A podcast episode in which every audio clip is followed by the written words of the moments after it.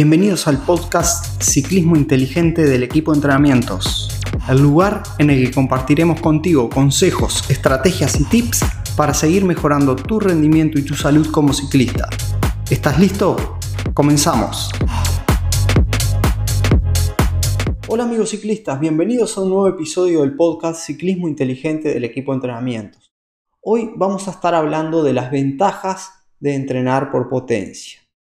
El entrenamiento por potencia ha ganado muchos adeptos en los últimos años, no porque sea una moda, sino por su eh, capacidad de mejorar el rendimiento en el ciclismo y lograr resultados que antes no se lograban utilizando solo la frecuencia cardíaca como indicativo de la intensidad de los entrenamientos. Entonces, eh, esto abrió una nueva puerta al estudio del ciclismo y ha hecho que se mejore muchísimo en lo que refiere a la, programación del entrenamiento y al estudio del ciclismo en sí, creándose una cantidad de herramientas para el análisis de los entrenamientos. Entrenar por potencia te permite eh, tener una mejor calidad en el entrenamiento y eh, buscar lograr de forma más rápida, digamos, esos objetivos que te planteas en rendimiento y mejorar lo que es la estrategia y táctica de la competencia también.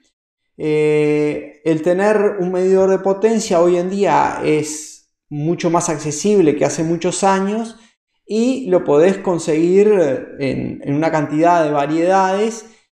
Y ahora también este, surgió un nuevo modelo de potenciómetro que son los Rally de Garmin que permiten utilizarlos tanto en la bicicleta de ruta como de montaña, lo cual te da una gran versatilidad para trabajar con este sistema de medida. Otra forma también que ha surgido y que está muy de moda es la utilización de los rodillos inteligentes, los cuales miden directamente la potencia a la que se entrena y permite ese análisis del que hablamos.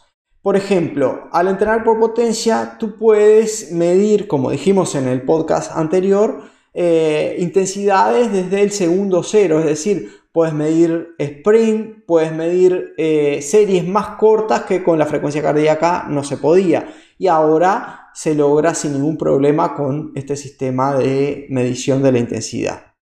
Otra de las ventajas de entrenar por potencia es que se logra un análisis momentáneo ¿no? de lo que está pasando. Por ejemplo, en una competencia tú puedes saber cuánta energía vas gastando y cuánto debes reponer. Eso es información que el potenciómetro brinda. Otra cosa que se puede lograr con el entrenamiento de resistencia es mejorar lo que son los entrenamientos de fuerza específica en la bicicleta, ya que podemos obtener el torque instantáneo que estamos produciendo en cada pedalada y así trabajar específicamente sobre intensidades reales para mejorar eh, la fuerza específica de esos entrenamientos.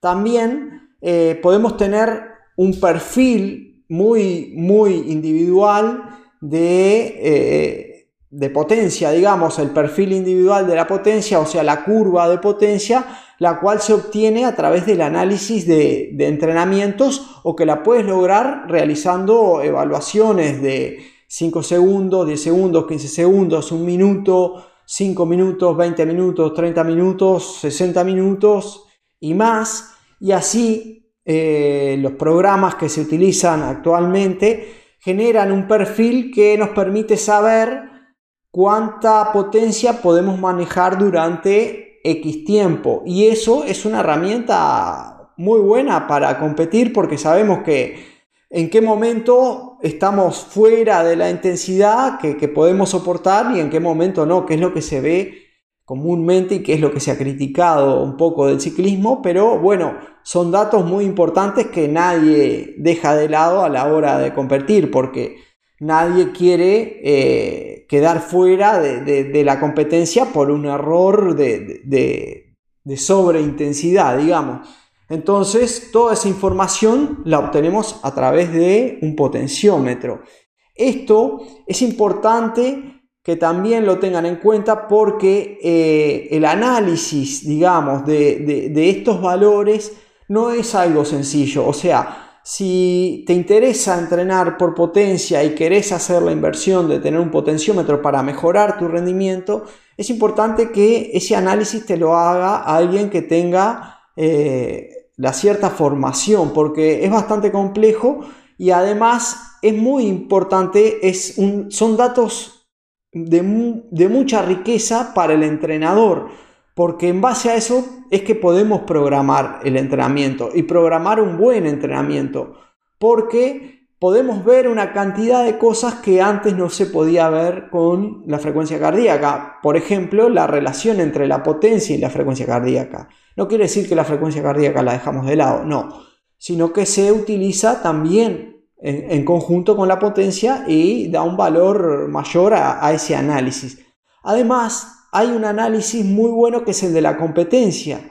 Cuando nosotros competimos con un potenciómetro, tenemos el segundo a segundo de, la potencia que se produjo y podemos ver los tiempos que se estuvo en ese tipo de competencia en X watt, por ejemplo. Y a partir de ahí eh, programar entrenamientos específicos para esa competencia. No es lo mismo la distribución de la potencia de una competencia de 10 kilómetros que de una competencia de 200 o una competencia de ruta que una competencia de pista o una competencia de, de mountain bike de 100 kilómetros que una competencia de mountain bike de XCO tienen eh, requerimientos totalmente diferentes que se pueden identificar de forma muy fácil utilizando un potenciómetro y eso hace que se pueda entrenar de forma específica la especialidad que nosotros queremos preparar. Así que ya sabes, si querés mejorar tus entrenamientos, querés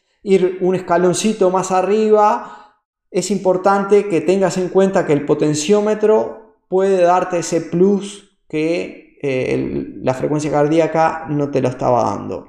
Si querés eh, más información sobre qué dispositivo utilizar para entrenar o cuál te conviene más, escribinos a través de mensaje de WhatsApp al más 598 92347 750 y te asesoramos en qué, qué dispositivo es el que te puede servir mejor.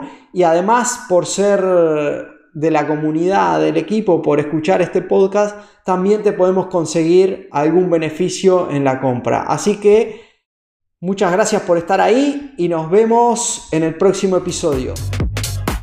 Gracias por acompañarnos. Si te ha gustado lo de hoy, dale me gusta, comparte y comenta. Así podremos llegar y ayudar a más ciclistas como tú.